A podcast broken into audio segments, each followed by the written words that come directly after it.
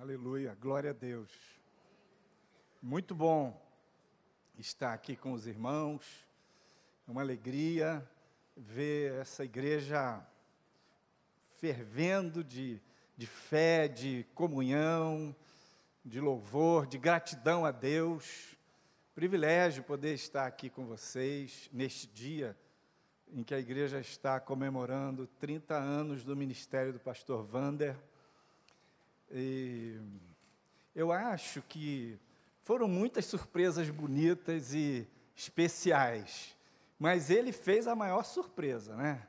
O testemunho dele, a gratidão dele e é muito muito especial ver um pastor que é capaz de pedir perdão, que é capaz de dizer que que é humano e depende do seu Salvador para prosseguir na caminhada servindo ao Senhor.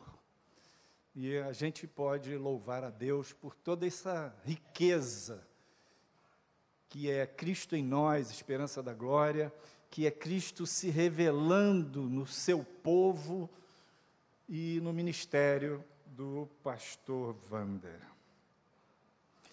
Vim falar sobre perdão eu não sou muito bom de merchandising, não, mas ficou comigo essa responsabilidade. Estou trazendo aqui quatro livros, na verdade, está faltando um aqui. Um é Imagem e Semelhança de Deus, como é que Deus trata a nossa autoimagem e autoestima. Esse aqui, Psicologia do Perdão, é o tema que eu vou falar hoje nessa preleção. O Oficina de Cura Interior foi o meu primeiro livro que eu escrevi fala sobre o processo do tratamento de Deus na nossa alma, e o, o mistério macho e fêmea fala relacionamento de casais. Esse aqui, lamentavelmente, só trouxe poucos livros, mas na internet os irmãos podem encontrar. Então, a, o título da minha é, pregação é Perdão tem a ver com liberdade. E ele é o princípio da liberdade. O perdão tem muito a ver com a questão do tempo. Por quê?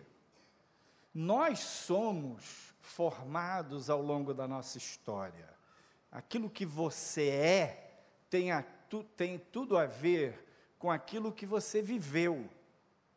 Então, fomos construídos. Podemos dizer que, de certa forma, estamos presos ao passado e a tudo aquilo que vivemos. Podemos dizer que somos o passado o presente, hoje, aqui, agora, a gente pode dizer é presente passado.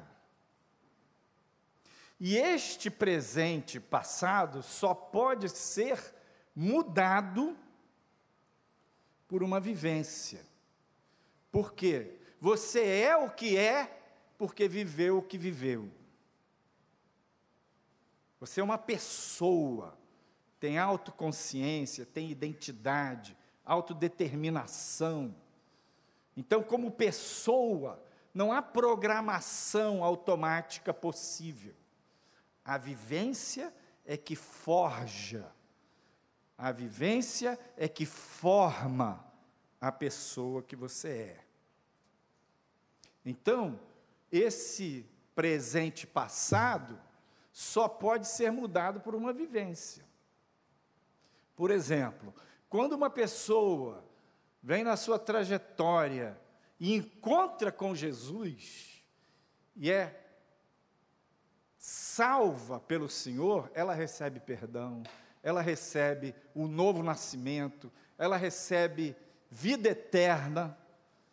A experiência daquele momento, daquele presente, transforma a vida daquela pessoa de maneira radical ela estava indo para o inferno e agora passou a estar na direção, no rumo do céu, herdeira da vida eterna, perdão dos seus pecados. Aquela vivência transforma. Agora, uma coisa importante é que a transformação que Cristo traz, que a salvação traz, ela é instantânea, ela é contínua e ela é final. Instantânea é quando a pessoa aceita Cristo, ela é salva.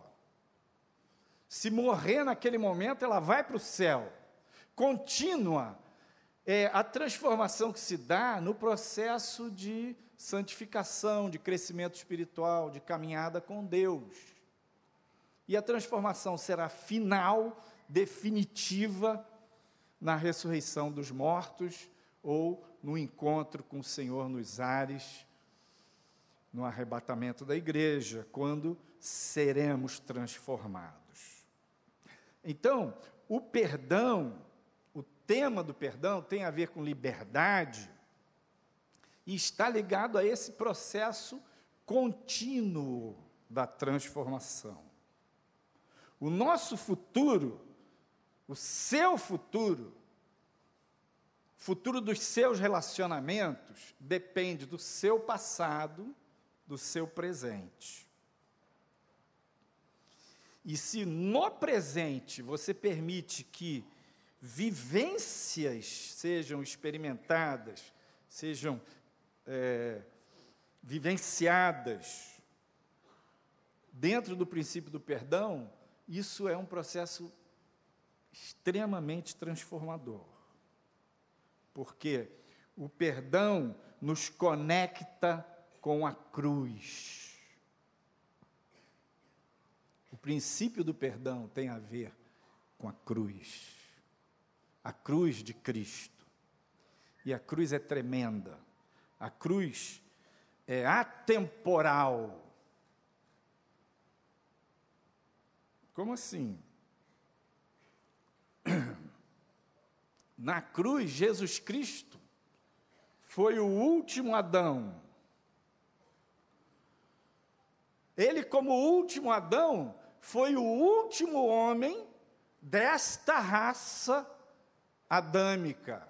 Embora tenha vivido muito antes de nós, ele estava no topo da pirâmide da raça adâmica e diz Paulo lá em 1 Coríntios: como o último Adão, ele morreu na cruz. E nele o Pai incluiu todos nós, aqueles que viviam a época, os que já tinham vivido e os que haveriam de viver e os que ainda virão a viver. Estavam todos contados em Cristo.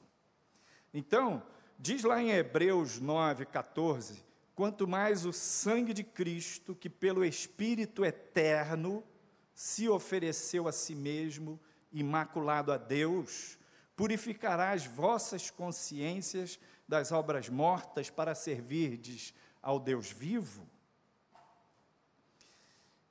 A ênfase que eu quero dar aqui nesse versículo é pelo Espírito eterno.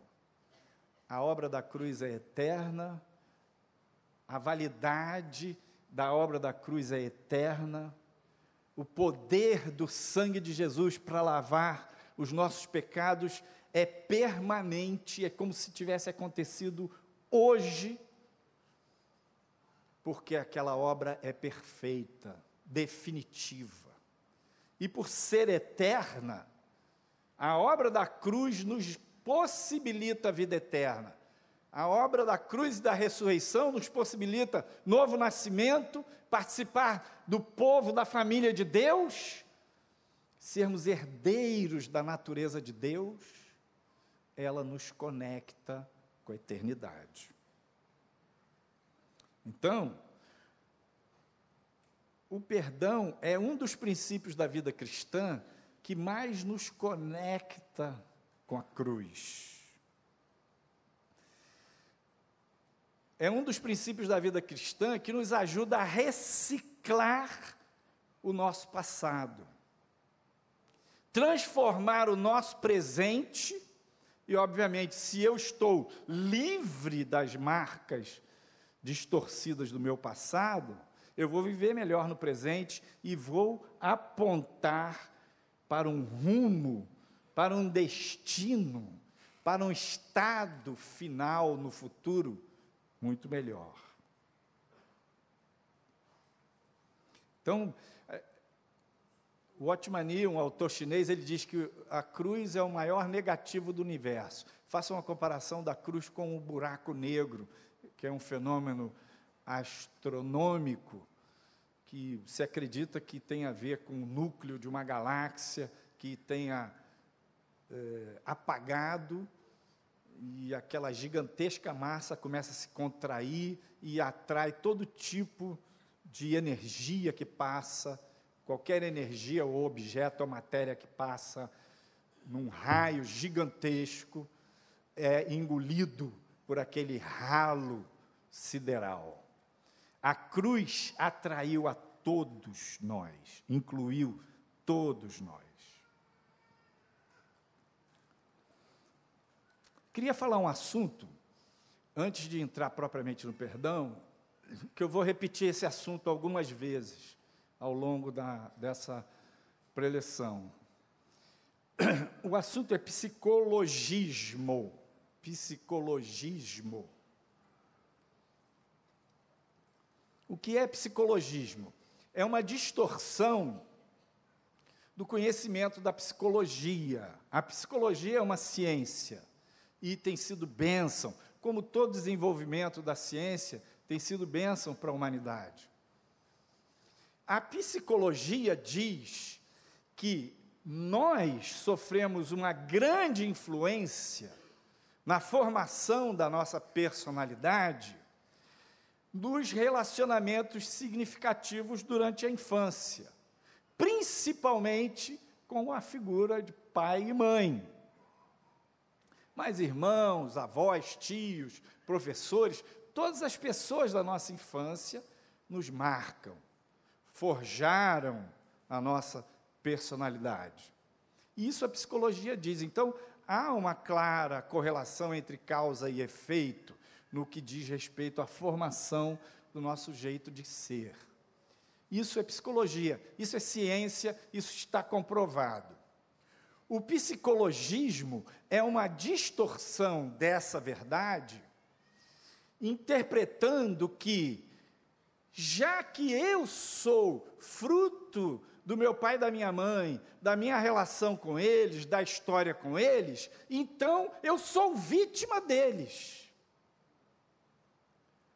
E se eu sou vítima, não pedi para nascer, não pedi para existir, não pedi para ter esse pai, essa mãe, essa história, então eles que paguem a conta. Conta financeira, conta emocional, conta relacional, eles que paguem a conta. Estou nem aí. Tem uma geração que está crescendo nesse fundamento do psicologismo que se sente tipo capaz ou apta de exigir de cobrar de todo mundo. Todo mundo está me devendo em princípio.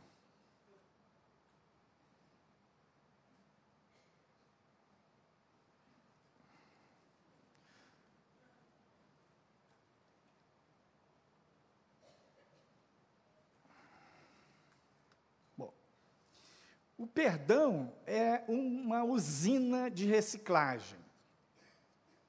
Quando a gente pede perdão e libera perdão, a gente está reciclando. Hoje se fala muito em reciclagem do lixo. Eu coloco no meu livro Psicologia do Perdão uma hipótese.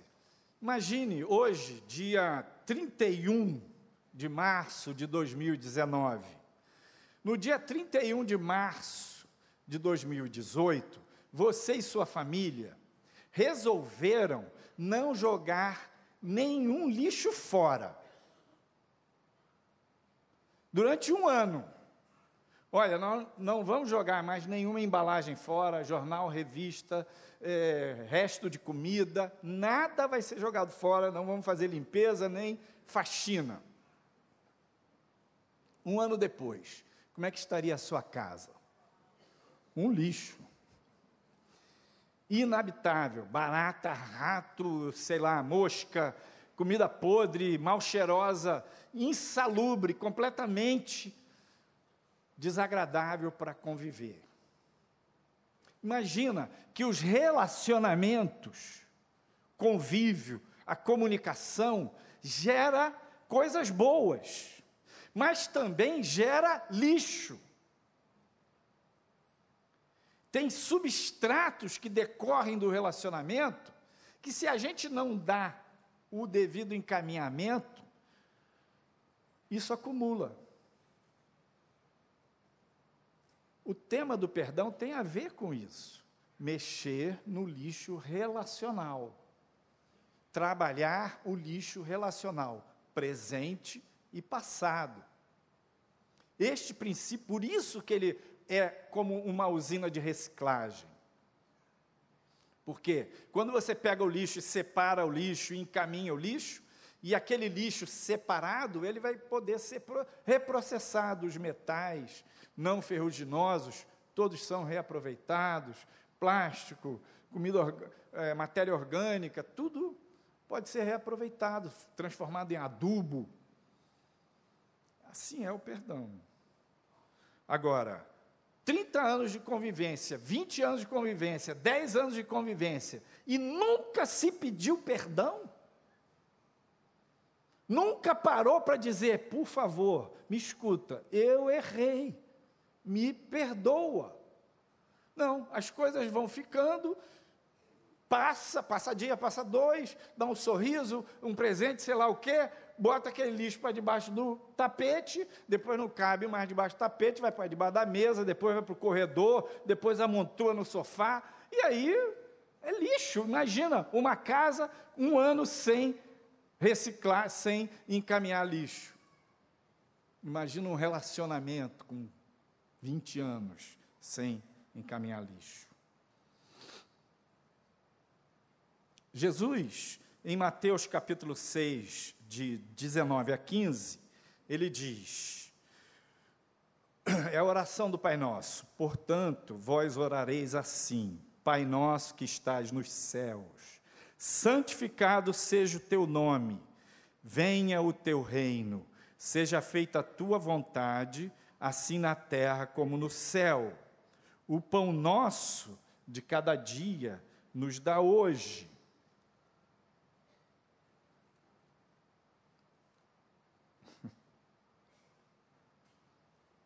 Ponta para cá.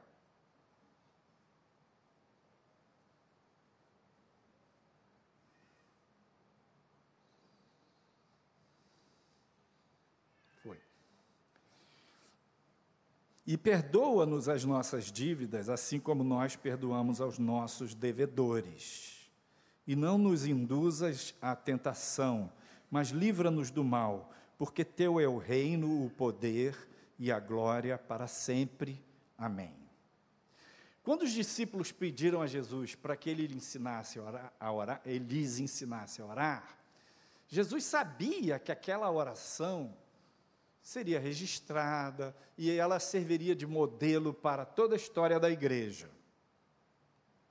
Então ele colocou nessa oração os princípios mais importantes para a vida cristã. É muito rico esse texto, não vai dar para a gente considerar tudo isso. Mas tem o perdoa as nossas dívidas, assim como nós perdoamos aos nossos devedores, no verso 12. No verso 13, ele diz: Tua é a glória e o poder para sempre, amém. Ele encerra a oração. Agora, veja o que diz no verso 14 e 15. Porque se perdoardes aos homens as suas ofensas, também vosso Pai Celestial vos perdoará a vós. Se, porém, não perdoardes aos homens as suas ofensas, também vosso Pai vos não perdoará as vossas ofensas. Ora, pois, com tanto tema precioso, a glória de Deus, a santidade de Deus, o nome de Deus, o pão nosso cada dia, a luta contra as forças do mal, santificação, tanto tema. Jesus só faz um comentário a respeito do tema do perdão. Por quê? Porque este é o ponto frágil, este é o ponto crítico. Porque a obra da cruz é perfeita, acabada, definitiva, real, plena. A vitória da cruz é plena. Porém, a vida de caminhada com Deus, de santificação, de crescimento, de transformação, de recuperação, depende de aplicar essa graça, essa obra da cruz e da ressurreição à nossa vida pessoal. E o gargalo, o ponto crítico, é o princípio do perdão. Se você não pede perdão, se você não libera perdão, sua vida trava. Vamos ver o ensino de Jesus em outros pontos. Se trouxeres a tua oferta ao altar, e aí te lembrares de que teu irmão tem alguma coisa contra ti, deixa ali diante do altar a tua oferta e vai reconciliar-te primeiro com teu irmão, e depois vem e apresenta a tua oferta. Reconcilia-te para não seres entregue ao juiz e vais para a prisão, e ficarás ali até pagares o último centavo. Jesus está falando, se você tem uma oferta a apresentar a Deus, e lembra que alguém tem algo contra ti, deixa a oferta de lado, vai lá, se acerta com seu irmão, para que aquela oferta seja aceita por Deus. E daqui para frente, sempre que eu falar de perdão, lembre que é uma via de mão dupla. No sentido de que tanto você precisa liberar perdão, quanto você precisa pedir perdão. Todos nós precisamos liberar perdão e pedir perdão. Ainda Jesus ensinando sobre perdão, em Mateus 18, 21 a 35 ele fala a parábola do credor incompassivo, aquele cara que devia 10 milhões ao rei, e foi lá, e o rei falou: Não, você vai ser preso. Aí ele falou: Não, piedade, se ajoelha e pede misericórdia. Não, você vai ser preso com toda a sua família. Aí ele insistiu, e o rei se compadeceu dele e o perdoou. Perdoou 10 milhões.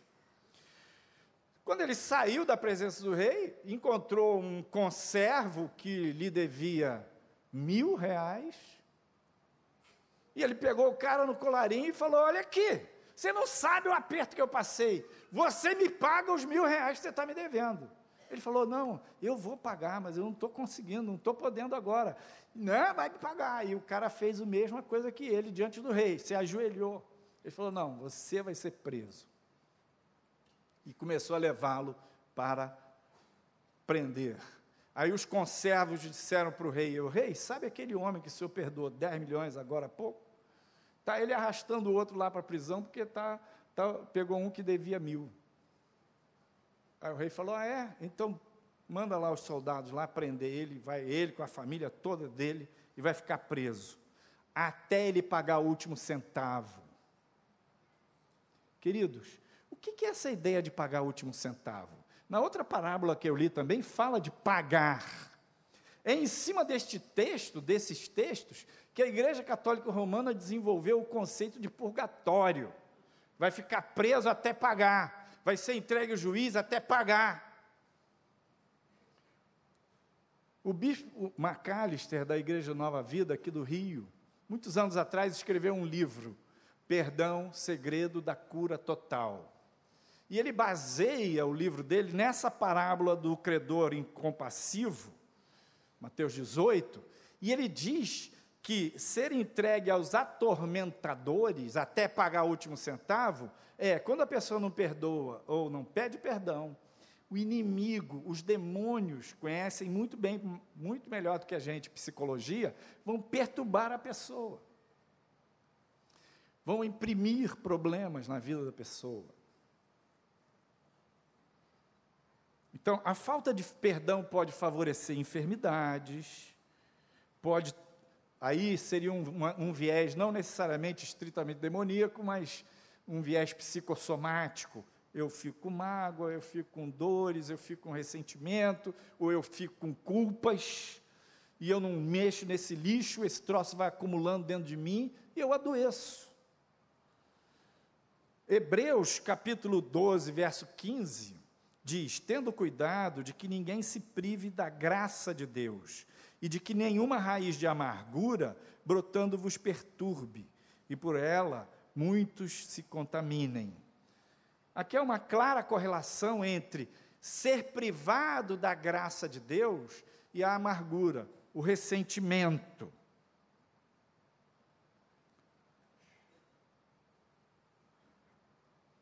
Pedro, 1 Pedro 3,7: Igualmente vós, maridos, coabitai com elas com entendimento, dando honra à mulher, como vaso mais fraco, como sendo vós os seus coerdeiros da graça da vida, para que não sejam impedidas as vossas orações. Senhor, tenho clamado a Ti, porque Tu não me respondes? Senhor, minha oração não passa do teto. Senhor, as respostas não descem sobre mim, sobre o meu dia a dia. A pessoa que dorme do seu lado está magoada com você. Seu filho, seu pai, sua mãe, seu irmão, seu irmão na caminhada cristã está ferido por você, sua oração não sobe.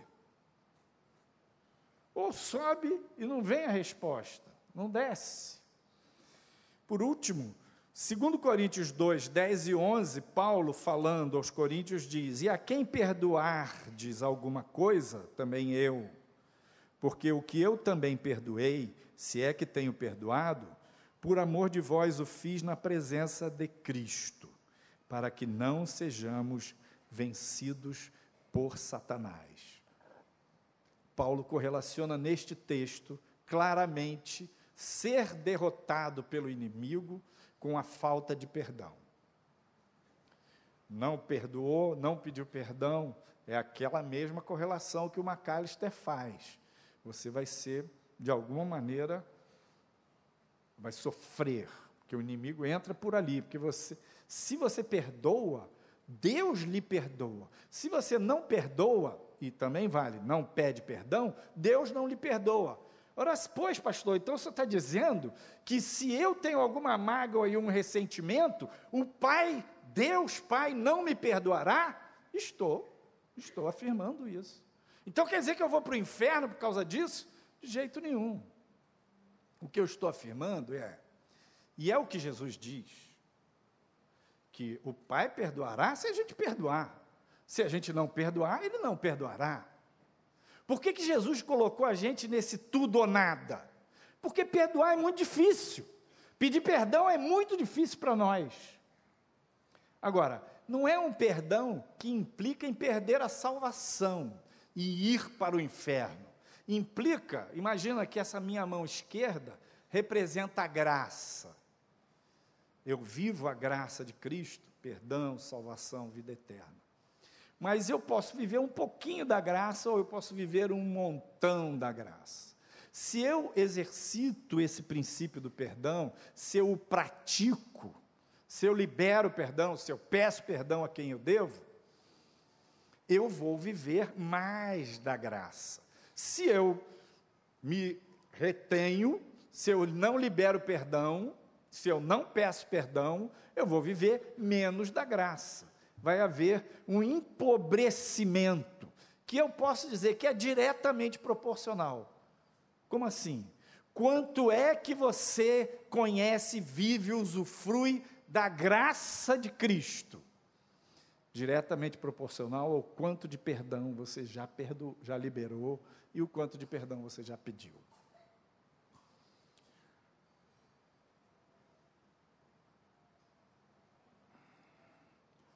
O que é o perdão? É um ato da escolha. Perdão é uma decisão. É um princípio. Não é apenas uma atitude isolada. É um modo de viver, é um caminho é um estilo de vida. A verdade, perdão é o único caminho de vida e graça para o cristão. Não é uma alternativa, é o único caminho que Jesus estabeleceu. E é o princípio que nos conecta com a cruz e, por conseguinte, com o poder da ressurreição. Então, o princípio do perdão possibilita a recuperação, possibilita a transformação, a mudança de vida, morte e ressurreição. Muito interessante e importante a gente entender isso, que o perdão é uma escolha, é uma decisão. Aqui eu vou colocar cinco ingredientes que fazem parte da nossa estrutura psíquica ou da nossa alma. A palavra psique é alma em grego. Jesus veio para a salvação da nossa alma. E a alma tem cinco faculdades básicas: emoção, o mundo dos sentimentos, intelecto, o mundo dos pensamentos, volição ou vontade é o mundo do querer, do impulso, do agir, da garra, da persistência, consciência, que é aquela faculdade que estabelece juízo de valor, certo e errado, que produz o sentimento de culpa, que aprova ou desaprova nosso comportamento, aprova ou desaprova o comportamento alheio, que tem a noção dos valores, a consciência é a guardiã dos nossos valores, e livre-arbítrio, que é a nossa capacidade de escolher o livre-arbítrio está bem no meio, então, emoção, intelecto, vontade ou volição, consciência, esse círculo azul, e bem no meio, LA, livre-arbítrio. Por que, que o livre-arbítrio está no meio? Porque o miolo do seu coração é o seu livre-arbítrio. Quando Deus olha para você, em primeiro lugar, ele não olha para o que você está pensando. Quando Deus olha para você, ele não olha para o que você quer, nem para o que você está sentindo. Quando Deus olha para você, ele olha para o que você escolhe. para o seu livre-arbítrio. É o seu livre-arbítrio que representa você perante Deus. O livre-arbítrio está para o reino de Deus, está para o mundo espiritual, para a eternidade, como a sua assinatura está para o mundo jurídico. No mundo jurídico, se tem um documento enorme com todos os detalhes dos seus bens, do seu nome e CPF e tudo mais. E esse documento está assinado, ele vale. Ele não está assinado, não vale. Então, o perdão, na verdade, é uma questão de escolha. Não é uma questão de emoção. É uma questão de decisão. Não é uma questão de boa vontade. Por quê? Porque a nossa vontade, quando você é ferido, você não vai ter boa vontade de perdoar. Quando você erra, a sua vontade não é se arrepender e pedir perdão. Quando você foi ofendido e humilhado, traído, a sua emoção está contraída, está fechada para uma reconciliação. Então, o perdão não depende da emoção, nem da vontade, nem do nossa, das nossas ideias, dos nossos conceitos. O perdão é um ato do livre-arbítrio, como eu falei, porque LA, livre-arbítrio, é diferente de emoção, de intelecto de vontade. Isso é um ponto muito importante na recuperação, na, na, na transformação. O cara pode estar lá no fundo do poço, mas se ele escolher Jesus, ainda que o inferno se levante contra, ele receberá Jesus. Ele pode estar lá no fundo do poço, destruído, mas se ele der a mão para o Senhor e escolher fazer a vontade do Senhor e colocar sua fé na palavra do Senhor, ele vai ser transformado. Ele vai ser perdoado, ele vai ser salvo, a vida dele vai mudar. Então, pensa bem, o que ocorre com a gente é que nós temos muitos mecanismos de defesa. A gente se protege, a gente se defende, a gente se explica, se justifica. Então fica difícil pedir perdão, fica difícil liberar perdão. E outra coisa que dificulta o perdão é essa característica da nossa mente.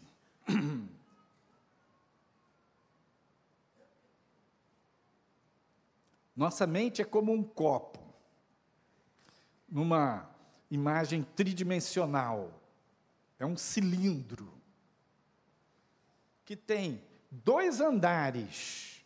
O andar de cima é o consciente. Veja bem que tem emoção, intelecto, vontade, consciência no nível consciente e tem um limiar, que é o pré-consciente, tem uma fronteira aí, e tem o mundo de baixo, que é o inconsciente, que também tem emoção, intelecto e vontade. Então, aquilo que você consegue enxergar de você é uma pequena parcela. A Bíblia fala do coração do homem, Jeremias 17 fala, Deus falando: enganoso é o coração do homem e perverso, mais do que todas as coisas. Quem o conhecerá? Mas eu, o Senhor, provo os rins e o entendimento. O nosso coração é enganoso por quê?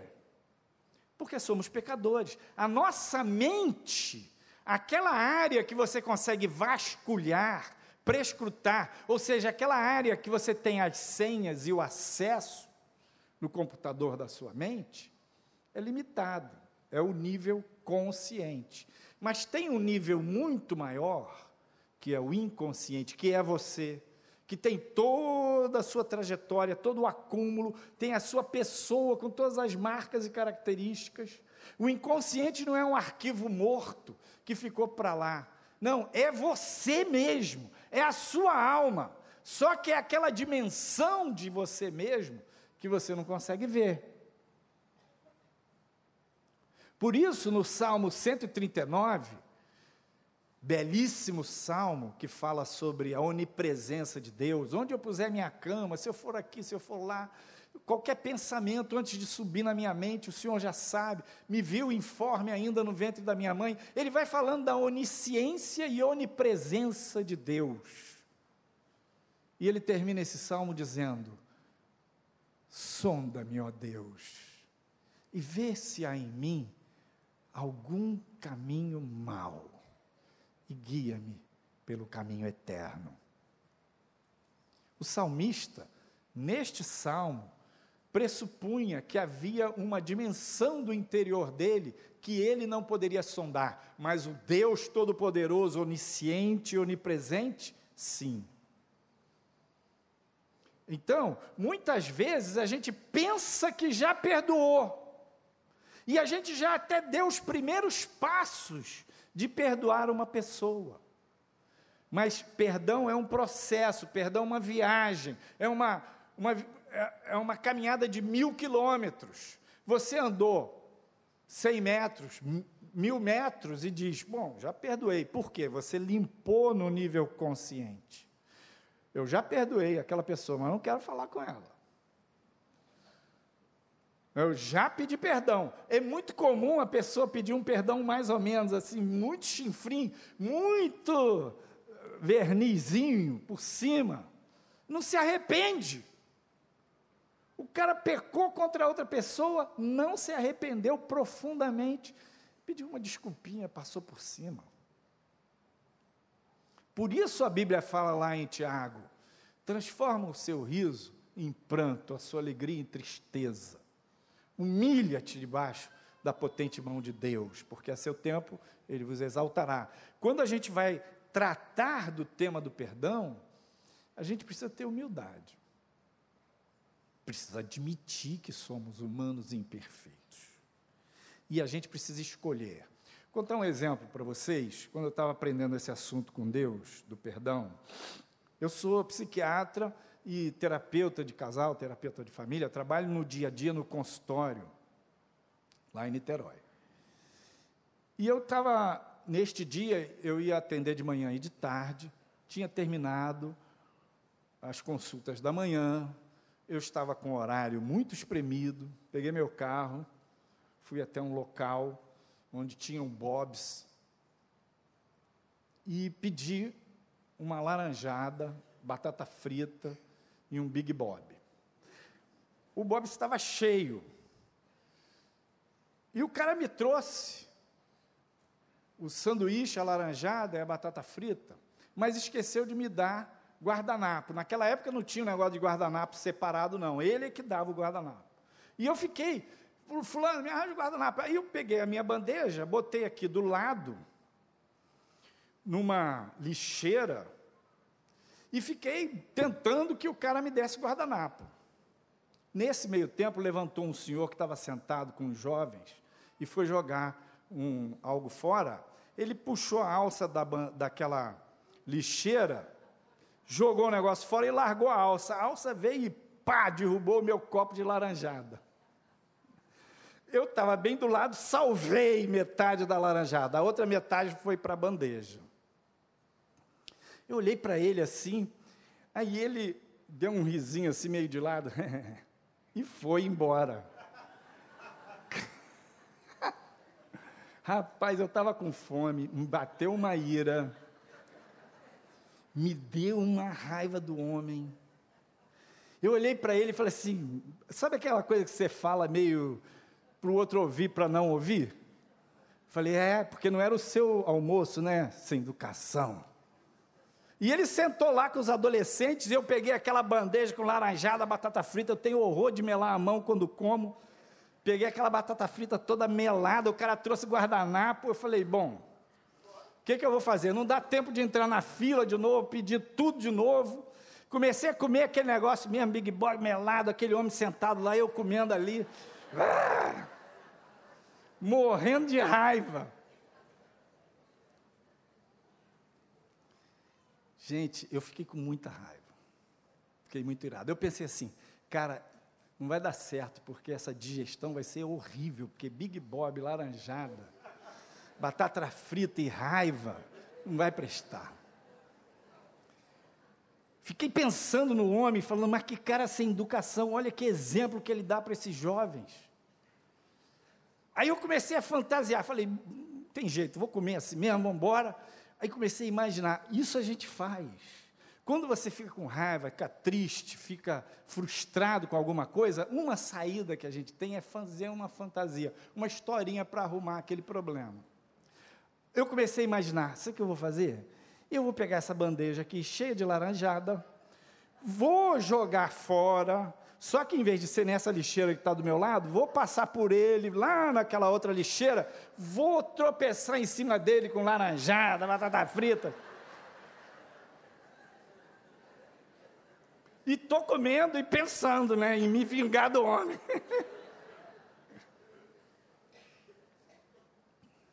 Aí eu fiz as contas, tinha uns adolescentes parrudos.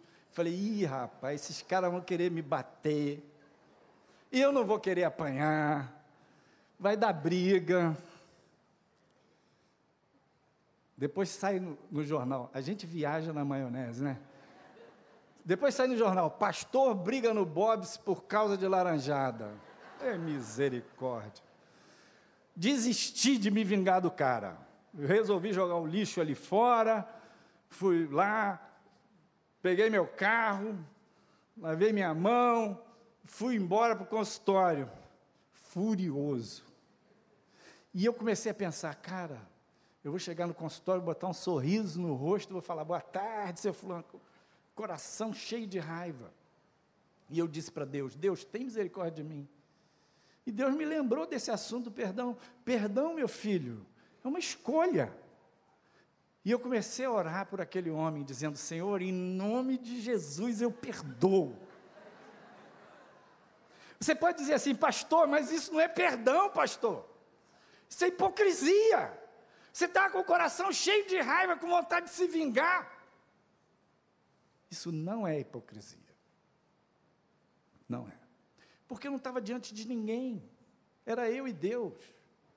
Hipocrisia, eu vou dizer o que, que é, que num, numa das fantasias, quando eu desisti de me vingar do cara, a fantasia que me consolou, olha só que doideira. Eu comecei a pensar assim: ah, se eu ficasse amigo desse cara. Amigo, amigão, senhor me conhece, vocês lembram? Aí ia lá no aniversário de 15 anos da neta dele, era um coroa. Eu ia pegar, chamar ele, o senhor se lembra de mim lá no Bob, o senhor derrubou minha laranjada, ia virar o bolo em cima dele. Hipocrisia seria eu desenvolver essa amizade para me vingar. Mas essa não estava prestando porque eu já tinha decidido que não ia me vingar. E disse: Eu perdoo em nome de Jesus. E disse de novo: Eu perdoo esse homem em nome de Jesus. E comecei a orar, e tudo aquilo de ruim que eu tinha pensado dele, para ele, para aqueles jovens que estavam com ele, eu comecei a abençoá-los e declarar: Senhor, abençoa esse homem e esses jovens. E a graça de Cristo, a paz do Senhor foi entrando no meu coração. Quando eu cheguei no consultório, eu estava bem. Eu estava em paz. Um dia eu estava num curso falando sobre cura interior. Eu conto essa história da laranjada no meu livro Oficina de Cura Interior. Eu estava no curso e uma mulher, eu contei essa história da laranjada, do perdão, ela levantou a mão e falou: Pastor, posso fazer uma pergunta? Eu falei: Pois não. Pastor, e quando a pessoa derruba a nossa laranjada, mora com a gente e faz isso todo dia?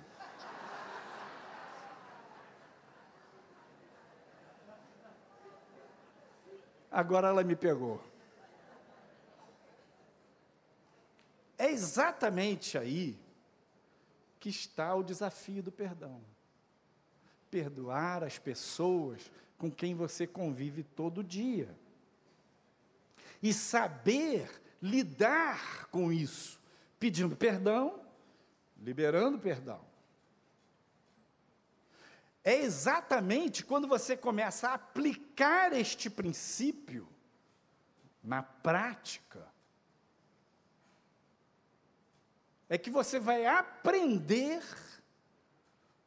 a lidar com o jogo de forças de uma outra maneira diferente do bateu, levou, da vingança, da mágoa, do ressentimento, da couraça do ressentimento, que isso adoece você.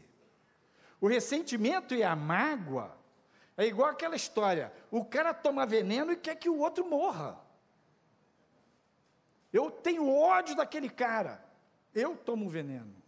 A mágoa é veneno para a sua alma.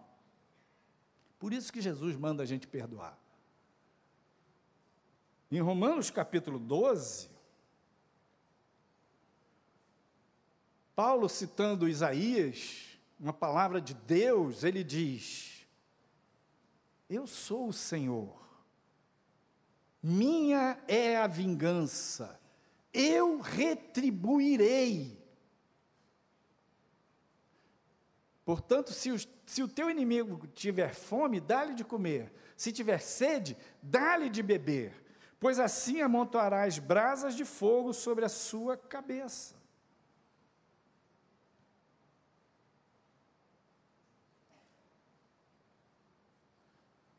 O perdão não significa que você desiste da justiça, desiste do que é certo. O perdão significa que você entrega o juízo a Deus. E se o teu inimigo tiver fome, você dá de comer. E às vezes os inimigos do homem são os da sua própria casa. Você desiste desse bateu e levou. Todo dia. Todo dia o marido fica apontando coisas, acusando a mulher. E, e ela faz o quê? Todo dia ela fica acusando o marido. Todo dia o filho mergulhado nesse berço esplêndido do psicologismo, eu sou vítima dos meus pais, fica olhando para o pai e para a mãe, acusando o pai e a mãe. E muito pai e muita mãe, rezando nesta cartilha do psicologismo, fica todo dia querendo fazer concessões para os filhos, num jogo de forças perverso. Pai e mãe, você pode ter dado o seu melhor para o seu filho. E esse melhor, com certeza, foi bom, mas está aquém da perfeição. Então há dívidas. Se há dívidas, admita, reconheça onde, em que, peça perdão.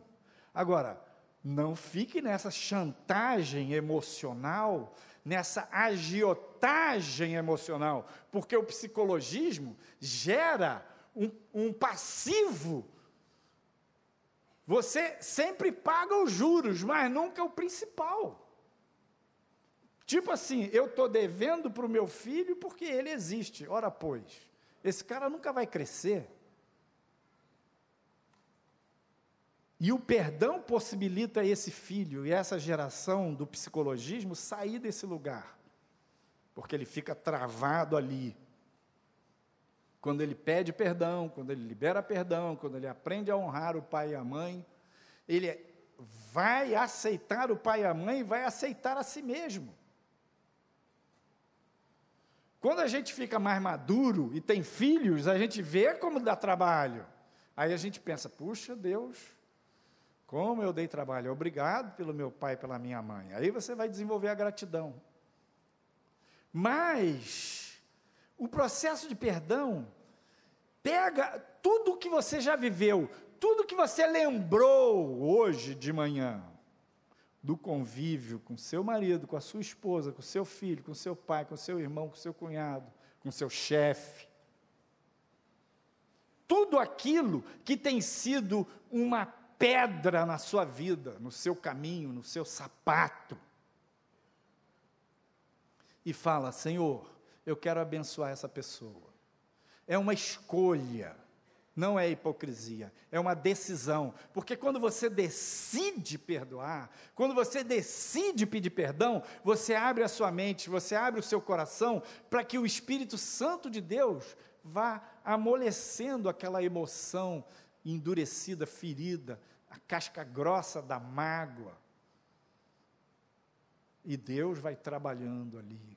Deus vai trabalhando em você, para você liberar completamente esse perdão ou pedir efetivamente esse perdão. Em Cantares tem uma expressão do, do amado falando para a amada, em que ele diz da beleza da amada e que ele está encantado com o colar do pescoço dela. E pessoas fazem colar de pérolas.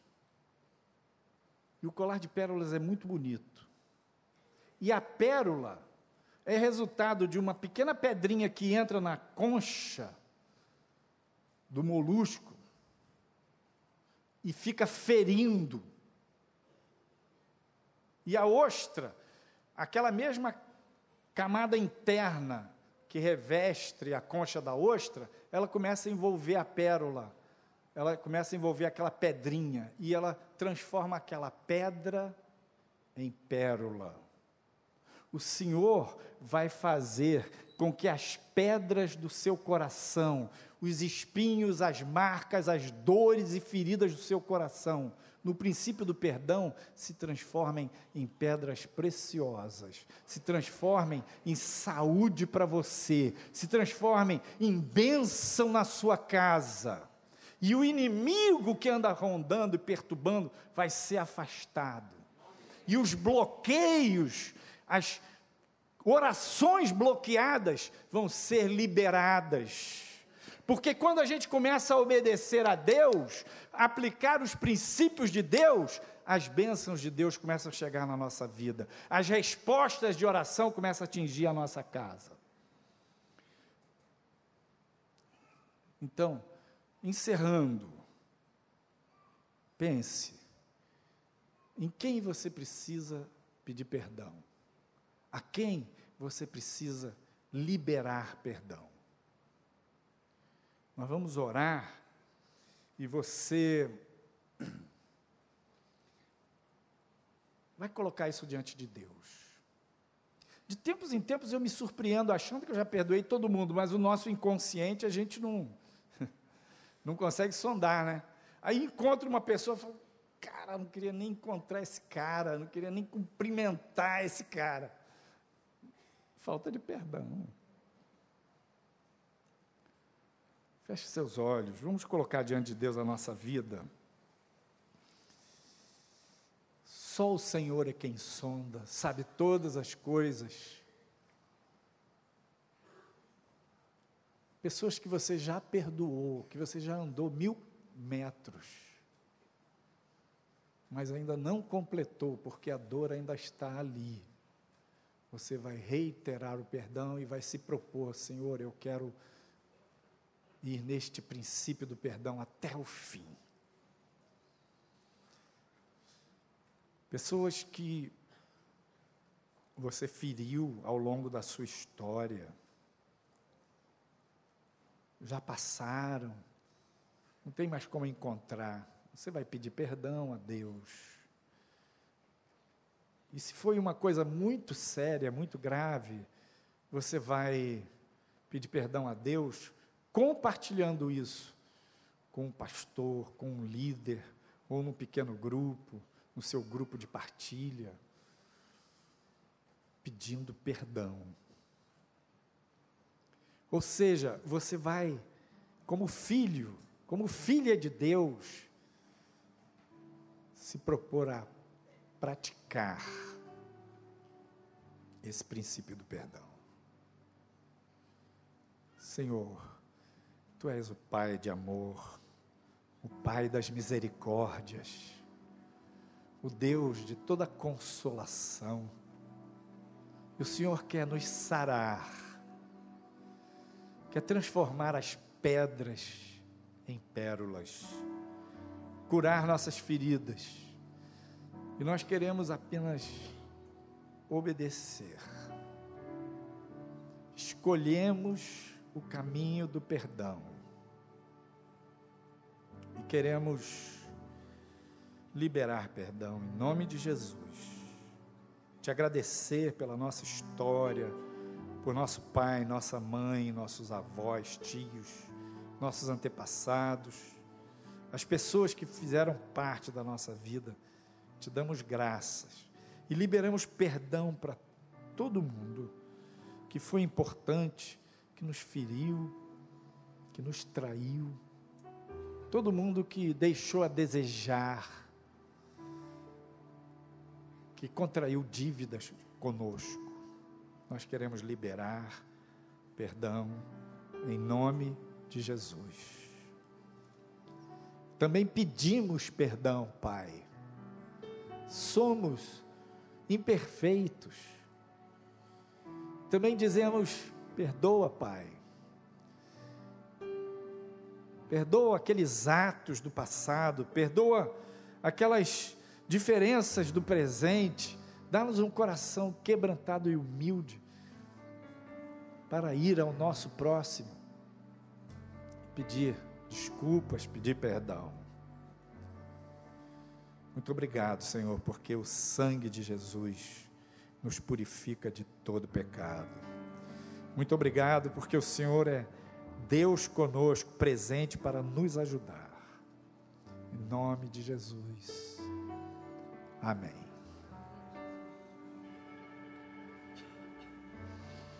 Deus abençoe. Hoje à noite eu vou falar sobre como é que a gente lida com esse negócio do perdão e da laranjada todo dia, não é? o perdão ele vai nos levar para outros níveis de aprendizado no jogo de forças do relacionamento. Deus abençoe